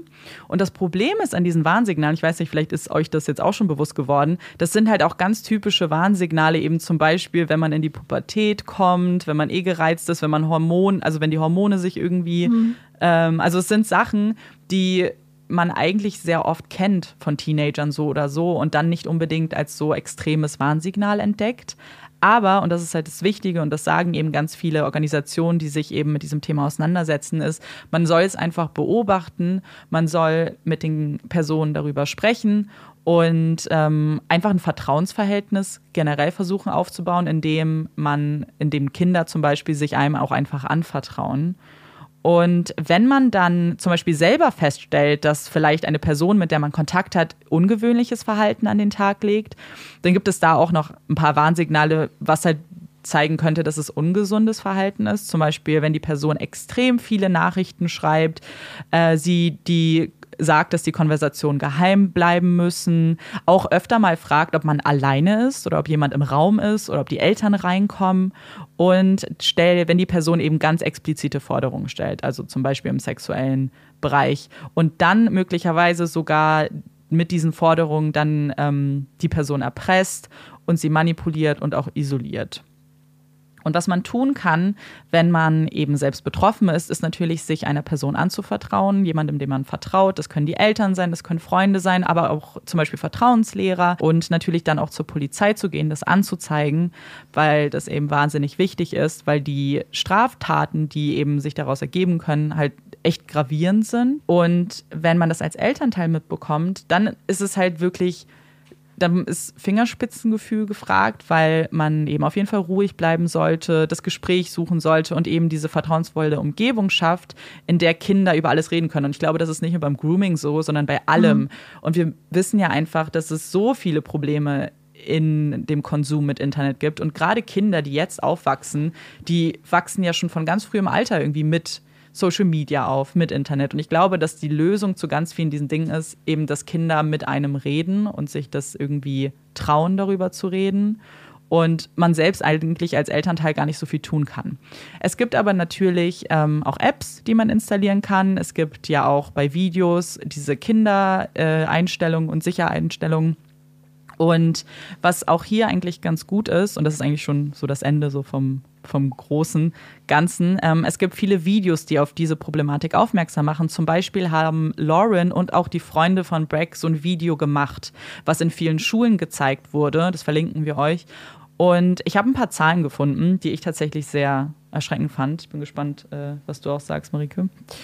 Und die sind jetzt aus den USA. Das, ähm, ich habe leider keine Statistik zu Deutschland gefunden. Aber ähm, in den USA hatte man eben Kinder an Schulen befragt und 20 Prozent der Teenager haben gesagt, dass es schon mal äh, zu diesen Grooming-Vorfällen kam, indem sie um explizite Bilder gefragt wurden oder Videos danach gefragt wurden. Und nur 25 Prozent dieser Teenager haben das dann auch ihren Eltern gesagt oder überhaupt ähm, irgendwem geteilt. Und wenn man sich das anschaut, dann waren bei diesen Schülern 70 Prozent ähm, Mädchen, die gesagt haben, dass sie sowas schon mal mitbekommen haben, und 30 Prozent Jungs. Und der Großteil der Täter ist im Alter zwischen 18 und 55. Und das Alter, das durchschnittliche Alter der Betroffenen ist zwischen 11 und 15. Und dann habe ich noch etwas gelesen, das fand ich extrem und ich glaube, dass das sehr, sehr wahr ist, weil viele Kinder sich dieser Gefahr gar nicht bewusst sind und tatsächlich haben 75 Prozent der befragten Kinder gesagt, sie wären bereit, persönliche Informationen zu teilen im Austausch für Geschenke oder ähnliches. Und äh, 16 Prozent haben sogar gesagt, sie würden dafür auch jemanden im echten Leben, also in der Realität treffen, obwohl sie die Person nur online kennen. Und 8 Prozent davon haben gesagt, sie haben sogar schon mal jemanden getroffen. Also viele Zahlen jetzt gerade. Aber ich dachte, vielleicht zeigt das nochmal so ein bisschen das Bild. Und es ist eben etwas, was mit diesen Informationen zum Beispiel geht Lauren halt in ganz viele Schulen und klärt immer wieder auf und hat eben die Hoffnung, dass sie dadurch was bewirken kann. Und ja, ich, also wenn ihr euch, wenn euch generell der Fall auch noch interessiert und sie, ähm, dann kurz zu meiner Quelle, ähm, kann ich euch eine Doku, beziehungsweise es ist halt ein Video von BBC empfehlen, das heißt Murder Games. Und da erzählt eben die Familie den ganzen Fall. Man hört die Freunde sprechen, die Mutter, den Vater, auch die Geschwister, die das natürlich auch wahnsinnig getroffen hat. Und ich kann euch das wahnsinnig empfehlen. Es ist sehr, sehr, sehr emotional, aber ein ganz tolles Video zu dem Fall. Ähm, ich finde natürlich erstmal die Zahlen, die du genannt hast, sehr erschreckend, aber natürlich auch wieder irgendwie dann auch nicht überraschend, wenn man sich einfach anguckt, was das einfach für eine gute Plattform halt auch für sowas ist. Mhm. Was ich noch hinzufügen wollte, auch gerade für unsere jüngeren Hörerinnen und Hörer, wenn ihr mal ein Problem habt, egal welcher Art, und ihr geht vielleicht auch zu einer Vertrauensperson, sei es ein Lehrer oder sei es Eltern oder ältere Geschwister, und ihr habt vielleicht auch das Gefühl, dass die Person eure Sorgen nicht ernst nimmt in der Situation, hat das erstmal eigentlich gar nichts mit euch zu tun, sondern kann vielleicht auch damit zu tun haben, dass die Person damit nicht wirklich umgehen kann oder so. Aber das heißt nicht, dass nicht irgendwer anders da draußen eure Probleme ernst nimmt und euch helfen kann. Sei es zum Beispiel ein anderer Lehrer oder eine andere Lehrerin oder ein anderer Elternteil, Geschwister, Tante. Also ich glaube, manchmal haben wir ja ähm, das in Fällen schon gehabt, dass Kinder sich vielleicht auch anvertraut haben und dass das vielleicht die erste Reaktion darauf nicht so war. Aber ähm, das wollte ich nur noch mal so sagen. Ja, also manchmal, also falls ihr vielleicht mal an eine erwachsene Person kommt und die das gar nicht ernst nimmt, was ihr erfahrt oder, oder ein Freund oder eine Freundin, die das nicht ernst nimmt und sagt, ihr sollt euch nichts einbilden und ihr sollt euch nicht aufspielen, hat das erstmal nichts mit euch und der Sache zu tun. Also keine Angst haben, verzagen. Ja, absolut. Und euch notfalls einfach noch an eine zweite Person wenden und euch dadurch einfach nicht verunsichern lassen, weil das ist einfach eine Sache, die manchmal einfach passiert. Und ähm, in so einem Zweifel, in so einem Fall, gerade wenn euer Bauchgefühl euch sagt, dass da irgendwas nicht stimmt, dass ihr ein schlechtes Bauchgefühl habt, redet mit Menschen darüber. Und wie gesagt, nur weil eine Person vielleicht gerade auch nicht den Kopf hat oder davon überfordert ist oder selbst nicht weiß, wie man damit umgeht, heißt es nicht, dass nicht andere Erwachsene das auch können. Und es gibt ja auch immer ganz tolle Telefonnummern, wo man anrufen kann und so. Also wollten wir nur noch mal vielleicht hinzufügen, auch lasst euch nicht verunsichern, falls mal auch jemand nicht eure Sorgen ernst nimmt, weil es wird Leute geben, die eure Sorgen ernst nehmen werden. Ja, genau. Also ich glaube, das mit Bauchgefühl beschreibt es eigentlich ganz gut. Ich glaube, man hat da, wenn man ein schlechtes Bauchgefühl mit jemandem hat und sich und das und man sich unwohl fühlt, dann äh, ist es eben super wichtig, darüber zu reden. Und vor allem eine Sache, die ich auch immer wieder in der Recherche gelesen habe, ist, dass die Personen, die eben betroffen sind davon, sich ganz oft schämen. Dass sie ja. das Gefühl haben, wenn sie darauf reingefallen sind, zum Beispiel schon und ein Video oder ein Foto irgendwas geschickt haben, dass sie sich schämen und dann sich nicht mehr trauen, überhaupt darüber zu reden und dann in diesen Teufelskreis reinkommen und vielleicht noch mehr ja. machen, weil sie dann erpresst werden. Und ihr müsst euch nicht schämen. Wenn sowas schon mal passiert ist, dann ist das, dann kriegt man das alles geregelt und man findet für alles eine ja. Lösung. Und selbst wenn ihr an eine Person geratet, die darauf negativ reagiert, aber es ist auch das Problem der Person, weil die Person vielleicht in dem Moment einfach kognitiv nicht in der Lage ist, damit richtig umzugehen. Aber das Problem seid dann nicht ihr. Wenn ihr ein schlechtes Bauchgefühl habt und gerade wenn ihr irgendwas gemacht habt, wo ihr denkt, das ist ein ganz, ganz großes Problem, dann ist es eigentlich, oder wenn ihr das Gefühl habt, dass da was ist, was was ganz, ganz schlimm ist, das ist eigentlich immer genau der Zeitpunkt, wo es gut tun wird, mit jemandem zu reden. Ja. Und wo es gut ist, wenn jemand zuhört und euch vielleicht auch die Last von den Schultern nimmt. Also, lasst euch gesagt sein von, von uns, es, es wird irgendwen geben und es ist einfach total wichtig, über solche Sachen zu reden, weil niemand, gerade wenn ihr jung seid, ist dafür gemacht, das auch mit sich selbst auszumachen. Ja, total. Und ich glaube, man muss es jetzt keinem sagen, aber offensichtlich so gerade, ich weiß dass ich bin ja, ich spiele ja selber auch und ich spiele in Servern und ich kenne genug Leute nur online und habe sie auch persönlich noch nicht getroffen, weil ich einfach mit denen spiele. Und es geht natürlich jetzt nicht darum zu sagen, so man kann keine Freundschaften online schließen. Im Gegenteil, ich kenne ganz, ganz viele Leute, die ganz tolle Freunde gefunden haben. Aber, und ich glaube, das geht so ein bisschen Hand in Hand mit jeglichem Konsum online. Also als wir da, unsere erste Folge war ja diese Online-Dating-Folge. Und die Hinweise, die wir damals gegeben haben, kann man jetzt auch eins zu eins übertragen. So, wenn man sich treffen möchte, dann sollte man vorsichtig sein. Man sollte es vielleicht an einem öffentlichen Ort machen. Man sollte Personen, Eltern, Freunden unbedingt sagen, wo man ist. Vielleicht kommt auch jemand mit. Vielleicht macht man es mit mehreren Personen am Anfang. Also all diese Tipps, die man grundsätzlich kennt von anderen Treffen, die gelten hier natürlich auch. Und es ist natürlich nicht ausgeschlossen.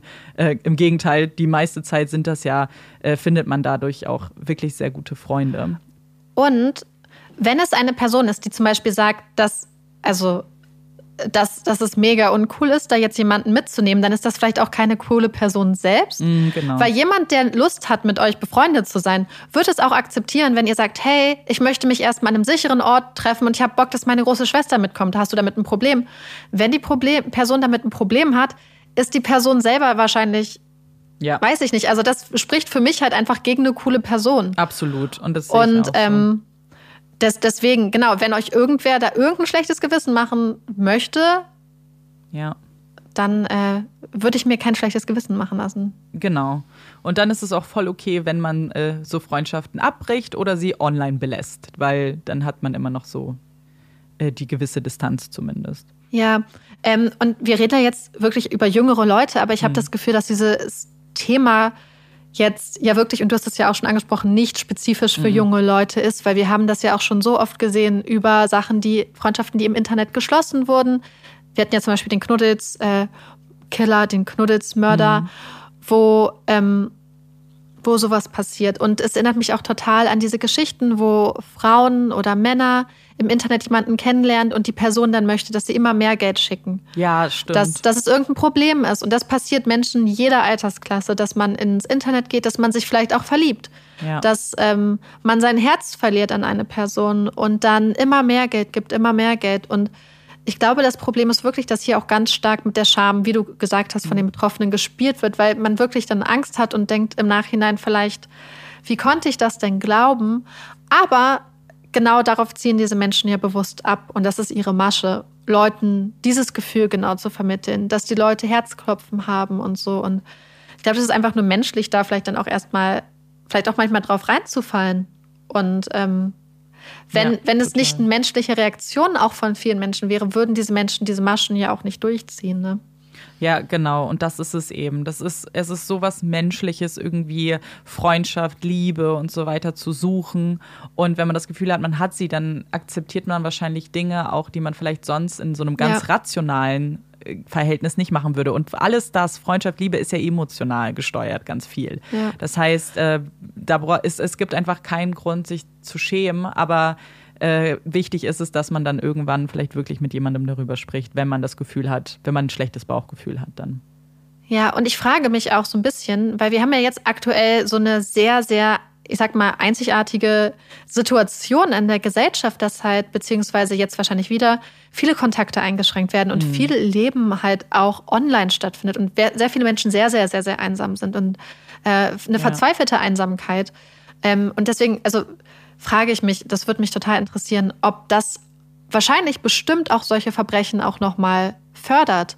Ganz sicher. Dass, ähm, und ob da, ich, vielleicht, es wäre ja cool, wenn bestimmt werden irgendwann mal Zahlen erhoben, wie sich solche Sachen entwickelt haben, weil ich kann mir vorstellen, dass es da einen ganz, ganz starken Anstieg aktuell einfach gibt. Das glaube ich auch. Also davon bin ich fast überzeugt, weil wenn ich mir selber so in meinen Freundeskreis gucke, wie viel mehr man online gemacht hat, mit Menschen auch, die man nicht kannte sonst so, mhm. und dass man dann vielleicht eher dann geneigt ist, sobald es sich dann wieder entspannt, das ins reale Leben zu holen ähm, und dass Leute genau das ausnutzen, diese, diese ja, Abgeschiedenheit so ein bisschen, die man spürt. Also Ja. ich bin fast sicher, dass das Und dieser Among Us-Hype ja. auch. Das, es, gibt, es gibt einfach so viele, oder, oder wahrscheinlich sogar Animal Crossing, ich weiß es nicht, aber es gibt ja aktuell so viele Möglichkeiten und Plattformen eigentlich, wo sowas ja auch theoretisch dann stattfinden Ja, kann. zum Beispiel ein ganz bekannter Server ist der Discord. Also ich bin sicher, dass viel im Discord bekannt ist. Das ist ja genau das, was wir heute im Fall kennengelernt haben. So, das ist eine, eine Plattform, wo super viele hunderte Menschen, tausende Menschen untereinander kommunizieren. Und das kann, und keiner kann das überwachen im Großen und Ganzen. Und ich glaube, dass ganz viel, weil Twitch ja auch super groß jetzt auch geworden ist. Ja. Also es war, es gibt es ja auch schon super, super lange, aber ich glaube, dass ähm, die Pandemie da auch mehr Leute zu Twitch geholt hat. Das sieht man ja auch bei einzelnen Streamern, wie extrem die gewachsen sind dadurch. Gerade durch so Spiele wie Among Us zum Beispiel. Und diese, wer, wer sich so in Servern aufhält, der weiß einfach, für was für immense Zahlen an Mitgliedern die zum Teil haben. Und das kann eben dann schnell ausgenutzt werden. Und ich glaube, dass deswegen wollte ich diesen Fall auch machen, weil ich das Gefühl hatte, es ist so ein Thema, was ich total wichtig finde. Und gerade, Ja. ähm, und wie du gesagt hast, ich finde bei Kindern natürlich, da hast du noch eine, eine ganz, ähm, ganz andere Zielgruppe, aber das kann tatsächlich jedem passieren. Und deswegen finde ich es eigentlich diesen so, ist, so, ich wollte was zu Grooming sagen, weil Lauren das eben sehr wichtig ist, dass dieser Begriff auch Ja. genutzt wird in dem Zusammenhang mit Braxmord. Aber an sich ist das halt ein ganz anderes, also es geht noch viel tiefer gehend, weil es eben nicht nur Kinder betrifft und nicht nur so sexuelle Handlungen, weißt du? Ich habe das Gefühl, es könnte, es, es kann auch in ganz andere Richtung gehen. Es können auch einfach wirklich böswillige Menschen da sein, die wirklich keine guten Absichten haben. Und das kann, sexuell ist das eine, aber wie du wie du auch gesagt hast, zum Beispiel Geld kann auch eine andere Motivation sein. Und ich glaube, da ist, kann man auch eine endlos lange Liste führen an möglichen Gründen. Ja, weil ich auch das Gefühl habe, dass es einfach auch oft neben diesem Endziel einfach auch ein bisschen um Kontrolle einfach geht. Ja, genau. Und dass das vielleicht für manche Menschen auch so ein Nervenkitzel ist. Ja, Aber ich finde es interessant, weil ja auch gerade bei Grooming, ähm, zumindest im englischsprachigen Raum, ja auch diese Sache besteht, zum Beispiel junge Menschen in die Prostitution zu drängen. Mhm. Ja, beziehungsweise sie dahin zu groomen, dass sie äh, quasi dann prostituiert werden durch beispielsweise Zuhälter und so. Oder ähm, sowas gibt es ja, Ja. auch immer wieder. Also ich Ja. weiß, ich habe das Gefühl, dass es Menschenhandel im, auch tatsächlich. Genau, Also ich habe das Gefühl, dass das- ja. dass das im englischsprachigen Raum auch viel mehr noch präsent ist, dass es da dieses Grooming gerade von Minderjährigen gibt in diese Richtung. Ja, Und ähm, ja, ja, total. ja, ich finde es ich find's super interessant, weil der Fall, den ich äh, für nächste Woche recherchiert habe, ähm, eventuell, also deswegen Ja. vor dieser Folge bin ich total gespannt jetzt, was du sagst zum, zum Fall nächste Woche, weil es was ganz anderes ist, aber mir jetzt einfach gerade noch so ein paar, ja. nicht mal Parallelen, aber so ein paar Verbindungspunkte irgendwie aufgefallen sind. Und das Ja. finde ich jetzt, jetzt bin ich doppelt gespannt auf nächste Woche. Hm, ich auch. Bin sehr gespannt. Du weißt gar nichts, ne? Nee, bin sehr gespannt, was ihr zu dem Fall sagt. Wir verlinken euch, also ich verlinke euch die Doku. Ihr braucht übrigens einen VPN, um das zu gucken. Ähm, BBC ist ja immer nur für UK zugänglich. Ähm, und aber ich würde, wenn ihr eh einen VPN habt oder wenn ihr eh mal überlegt habt, ich würde es euch wahnsinnig ans Herz legen. Es ist so unfassbar schön gemacht und so emotional. Ich habe ein paar Tränchen vergossen am Ende, weil man natürlich auch sehr viele Bilder von Brack sieht und von seiner Familie und dieser ganzen Dynamik und eben von diesen Freunden, die auch diese Schuldgefühle zeigen und es ist so herzzerreißend und ja, empfehle ich euch sehr, da mal reinzugucken und noch ein paar andere Links dann zu dem Video und so weiter verlinken wir euch auch. Und damit wir vielleicht ein kleines bisschen aufatmen können, kommt hier unsere Puppy Break. Yay!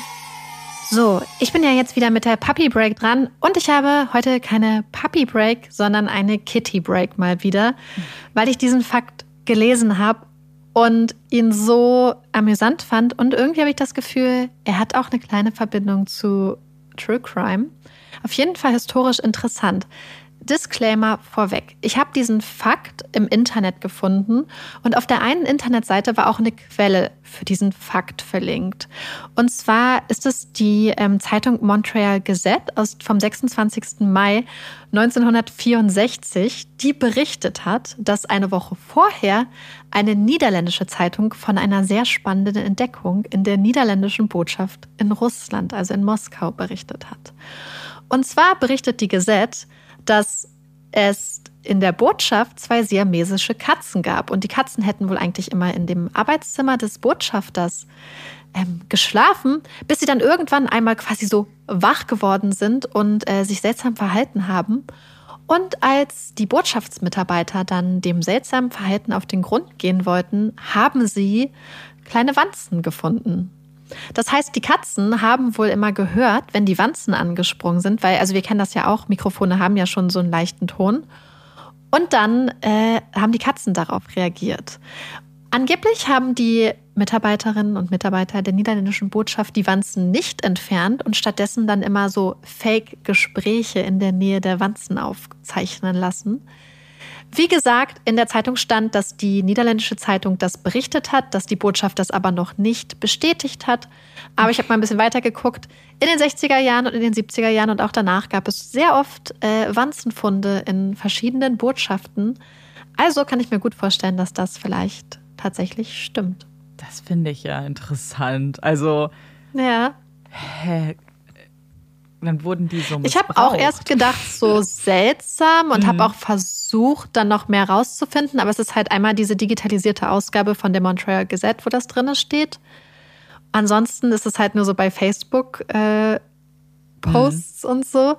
Aber ich habe gedacht, wenn das damals in der Zeitung geschrieben wird, die sich auf eine andere Zeitung bezieht, und selbst wenn es nicht stimmt, ich habe gedacht, das ist eine sehr amüsante Geschichte. Aber ich kann mir tatsächlich vorstellen, dass das Sinn ergibt, weil wir wissen ja, dass Tiere auf bestimmte Töne reagieren, auf die wir nicht reagieren. Hm, ja, und wir wissen ja auch, dass äh, kleine elektronische Geräte auch wirklich eigene Töne und so abgeben können.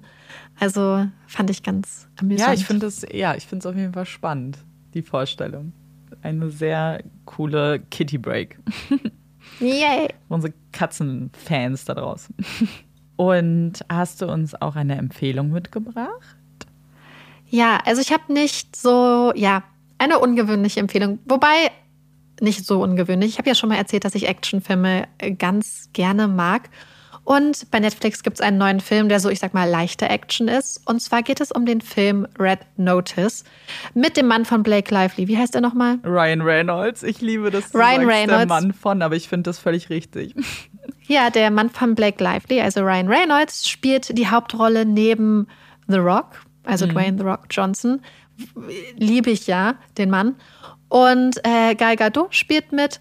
Und es geht um den Most Wanted Kunstdieb der Welt und äh, seinen Konkurrenten, eine unbekannte Person namens The Bishop. Und ähm, ich will gar nicht viel spoilern. Es ist einfach, weil, ja, also wenn ihr Action mögt, wenn ihr schöne Locations mögt, auch wenn sie teilweise ein bisschen unecht aussehen und äh, einfach lustige Dialoge zwischen The Rock und Ryan Lively Reynolds, ähm, kann ich euch das ans Herz legen. Es ist wirklich sehr, sehr lustig. Es ist sehr, sehr schnelllebig. Ähm, ich habe mich sehr gut amüsiert für die Zeit. Sogar mein Freund, der ja eigentlich nicht auf Actionfilme steht, fand es gut und hatte eine gute Zeit.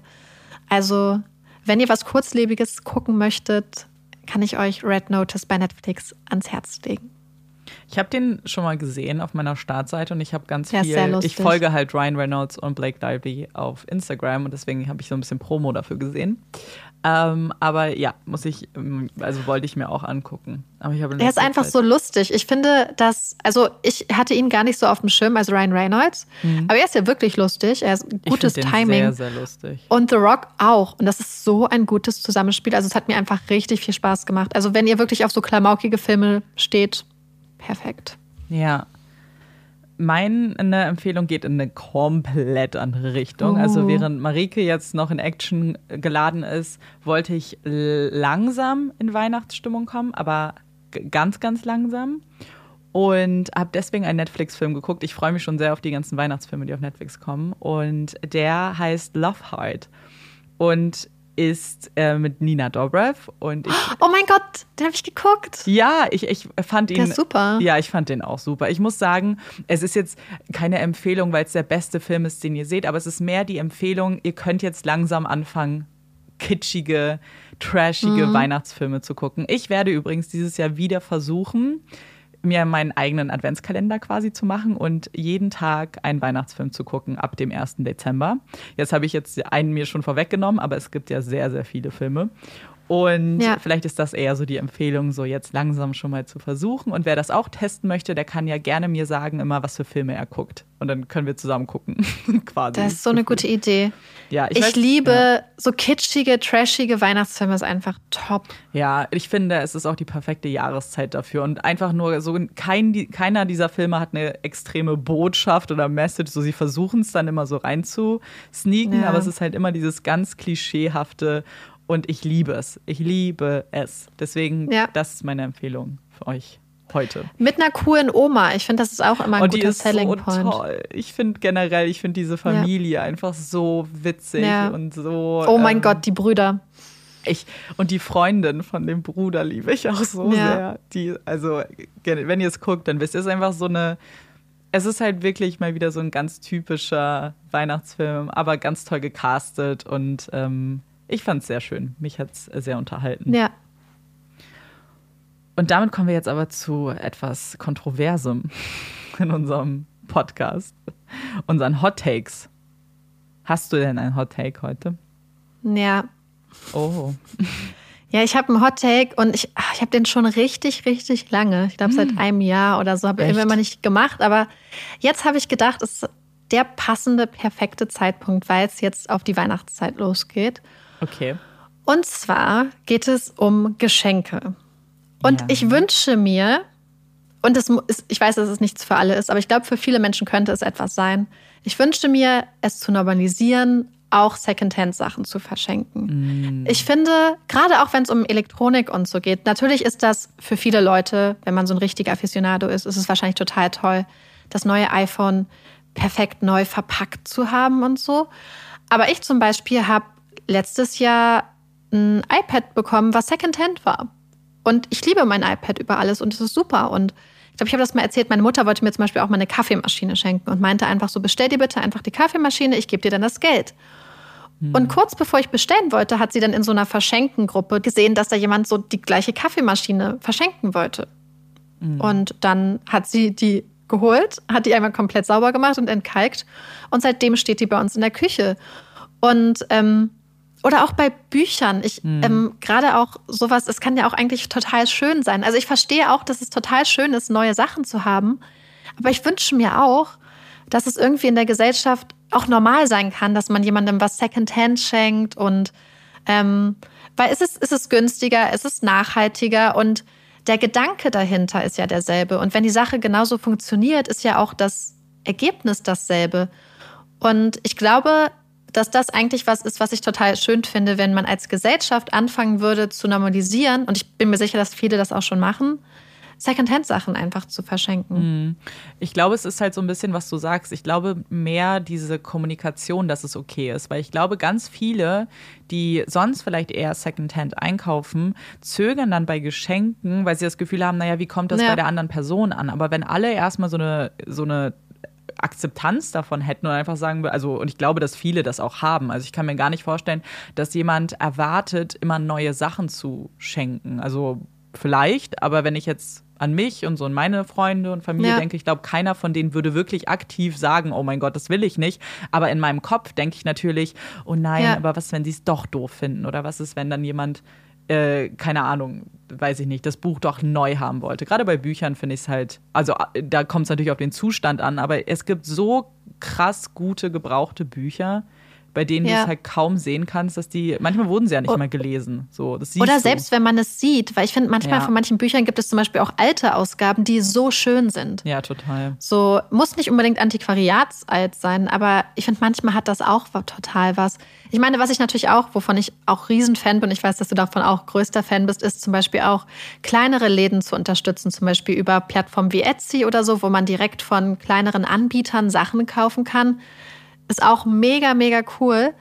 Ähm, aber wenn man es vielleicht gerade auch so was Elektronisches möchte oder so, ich habe das Gefühl, dass manchmal Menschen Angst haben, gerade bei Elektronik oder zum Beispiel auch Schmuck, aber genau da gibt es oft total tolle Angebote, vielleicht auch die Secondhand sind. Und ähm, weil manchmal findet man bei eBay auch Sachen, die quasi Secondhand sind, aber fast noch eingepackt sind. Ich habe auch mal was verkauft, was ich einmal bekommen hatte, nicht gebraucht habe und dann habe ich es einfach direkt weiterverkauft. Und ähm, manchmal kann man da, glaube ich, echt richtig gute äh, Schnäppchen machen und ja. Ja. Deswegen, ich, ich wünsche mir das einfach so, dass man sich, ähm, vielleicht kann man ja auch einfach drüber reden und vielleicht gibt es ja Leute, die sich darüber freuen. Und ich denke, es gibt auch Leute, für die das absolut nichts ist. Und da muss man sie ja dann auch nicht zu ihrem Glück zwingen, weil es für sie kein Glück ist. Ja, natürlich. Aber ich glaube, grundsätzlich wäre es total cool eigentlich für die Gesellschaft, weil es einfach so viele Sachen gibt, sei es Kleidung, Elektronik, jedes Jahr, die irgendwie auf dem, im Schrank einfach landet und nie wieder benutzt wird oder die mhm. einfach weggeworfen wird und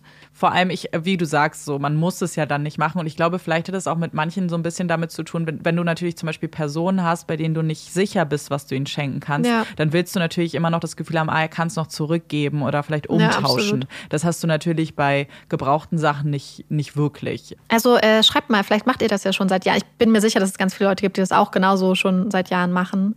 Ja, äh, schreibt bestimmt. mal und vielleicht habt ihr ja schon mal was total Tolles bekommen. Ich zum Beispiel habe noch eine andere Sache, die ich Secondhand mal bekommen habe. Äh, unser eines, ähm, ein paar Sachen für den Podcast, für die mm. Aufnahme. Ja, mhm. stimmt. Mhm. Weil die nämlich manchmal Sachen dann, die einfach, einfach 800 Euro kosten und wenn man sie gebraucht kauft, sind es dann nur noch 400 oder 300 oder so und das ist einfach richtig gut. Ja, gerade bei Technik, also man muss dann schon sagen, es ist einfach so teuer, dass du wirklich dir bei jedem, jedem 50er, den du sparen könntest, macht schon einen Riesenunterschied. Ja. Also, äh, mein Hotel geht gar nicht in Weihnachtsrichtung. Vielleicht hätte ich mir auch mal was überlegen sollen, was zu Weihnachten passt. Aber jetzt auf die Schnelle fällt mir. Das ist auch ein Hot Take, den ich länger habe. Und ähm, ich, ich muss denn jetzt, ich bin da auch zu unkreativ, mir jetzt was anderes zu überlegen. Und ich weiß, dass ich dir Marike schon mal gesagt habe. Und ich glaube, du hast gesagt, das ist gar kein Hot Take, aber es ist mir jetzt egal. Oh, ich bin gespannt. und zwar finde ich, äh, dass halbtrockener Wein der beste Wein ist egal welche Sorte. Ich finde halbtrocken oh, das ist, immer das ist schon. Doch, ne? Okay, dann ist ja, ja. ich finde nämlich auch, weil und vor allem man merkt da, ich finde man merkt es, dass das ähm, ein kontroverser Hottake ist, weil wenn man mal versucht halbtrockenen Wein irgendwo zu finden, gerade in mhm. Restaurants, mhm. ähm, aber auch wenn du jetzt bei deinem Supermarkt deines Vertrauens bist, dann gibt es davon immer am wenigsten. So, es gibt immer, mhm. beziehungsweise lieblich ist, glaube ich, noch seltener, aber es gibt immer am meisten trockene Weine. Und im Restaurant gibt es ganz selten, also gibt es fast nie irgendwie halbtrockene Weine. Und, hm. aber ich finde den immer besser. Ich bin halt nicht so, das ist halt, ich meine, der, der, Begriff sagt es ja schon. Ich mag halt einfach dieses ganz staubtrockene halt irgendwie nicht. Ich mag gerne, wenn er noch so halb, so Wobei, leicht angesüßt ist ich finde, ich glaube, man muss zwischen staubtrocken und süß unterscheiden, hm. weil, ähm, also ich mag zum Beispiel so liebliche Weine auch total, wenn es zu manchen Sachen finde ich, passt das einfach total gut. Aber ähm, zum Beispiel trocken, wenn du dann halt die richtige Art von Wein hast, ist, kann trocken ja trotzdem so frisch sein und spritzig, ja, sage ich mal, ja. irgendwie. Und zum Beispiel mein aller Lieblingswein, der auch in meiner ähm, Budgetklasse ist. Das ist ein Wein, den wir einfach an einem Ort, wo ich immer gearbeitet habe, immer ähm, ganz oft ausgeschenkt haben. Das war halt ein, ähm, ein trockener Wein, wo, wo ich vorher gedacht habe, das ist voll nichts, aber der war immer, immer total leicht und schön und ähm, hat gut geschmeckt irgendwie. Ja, ich, ich glaube, also offensichtlich gibt es trockene Weine, die ich auch richtig gut finde und die ich auch gerne trinke. Mhm. Aber ich habe tatsächlich festgestellt, dass die, die Trefferquote, also so mein Geschmacktrefferquote, bei halbtrocken sehr viel wahrscheinlicher ist, dass ich den mhm. mag, als bei trockenen. Da bin ich dann, also ich weiß nicht. Und ich meine, ihr werdet das, wie ich die Sachen erzähle, festgestellt haben, dass ich kein besonderer äh, Weinkenner bin. da müsst, müsst ihr mir nicht sagen. Ähm, das weiß ich. Aber, und ich bin auch niemand, der sich da wahnsinnig auskennt und weiß. Ich mache es halt halt nur nach Geschmack und ich mache auch nicht, das passt jetzt zu, weiß ich nicht, Salat und das passt zu Pasta oder so. Ich trinke einfach Wein, der mir schmeckt. Und das da sollte man grundsätzlich machen. Ja, Nur total. Wein trinken, der einem schmeckt. Ja, ich bewundere ja Leute, die sich dann damit auskennen und so da, da Sachen rausschmecken, die ich halt überhaupt nicht rausschmecke. Aber zu denen mhm. gehöre ich halt nicht. Und deswegen bin ich dann nur so, ich probiere es und dann gibt es lecker oder nicht lecker. Ja, ich finde, das ja. sind auch die einzigen Kategorien, nach denen man eigentlich gehen sollte. Weil was bringt es, wenn man Wein trinkt, der gut zu Fisch passt oder, oder, oder was auch ja. immer, aber er schmeckt einem nicht, dann ja, hat der Wein ja nicht so. seinen Zweck erfüllt. Aber ich finde, wenn man halt, gerade wenn man so rumprobiert und so, kann man schon echt äh, spannende Sachen immer. Also ich hatte halt, kurzer Disclaimer dazu, ich habe halt ähm, einen Job, den ich halt eine längere Zeit hatte, da haben wir einfach die Möglichkeit gehabt, super viele Weine immer durchzuprobieren, oh, auch zu toll. verschiedenem Essen und so. Und ähm, da hat man einfach total und, und da hatte ich halt einfach Kollegen und Kolleginnen, die sich da so krass mit ausgekannt haben und so. Und äh, ich fand es schon ganz spannend, wobei mein äh, Weinverständnis ungefähr auf, glaube ich, Amandas Niveau äh, rangiert. ich glaube, du kennst dich besser aus bestimmt. Nee. Ich glaube, noch schlechter als ich geht fast gar nicht. Nee, ich, bin, ich bin auch ganz unten. Ich trinke auch eigentlich nur Weißwein, also ich trinke keinen Rotwein, aber tatsächlich gibt es äh, äh, Freunde, die mich versuchen, immer auf die Rotweinschiene zu kriegen. Und ich, ich, ich versuche es. Langsam, aber sicher. Also hatten wir nicht so mal einen guten Rotwein? Ja, wir hatten mal einen in so einer Gourmet-Box. Den fand ich tatsächlich ganz gut. Die haben wir mal als mhm. Weihnachtsgeschenk bekommen. Und ja. die war, den fand ich tatsächlich ganz gut. Und witzig, oh, es war so lustig, vor ein paar Wochen, ähm, beziehungsweise Monaten ist es wahrscheinlich jetzt schon, hat ähm, eine Freundin von mir so geschrieben: so, oh mein Gott, sie hat so einen tollen Wein getrunken und lass uns doch mal abends treffen. Und dann, und es war ein Rotwein und ich musste den zeigen.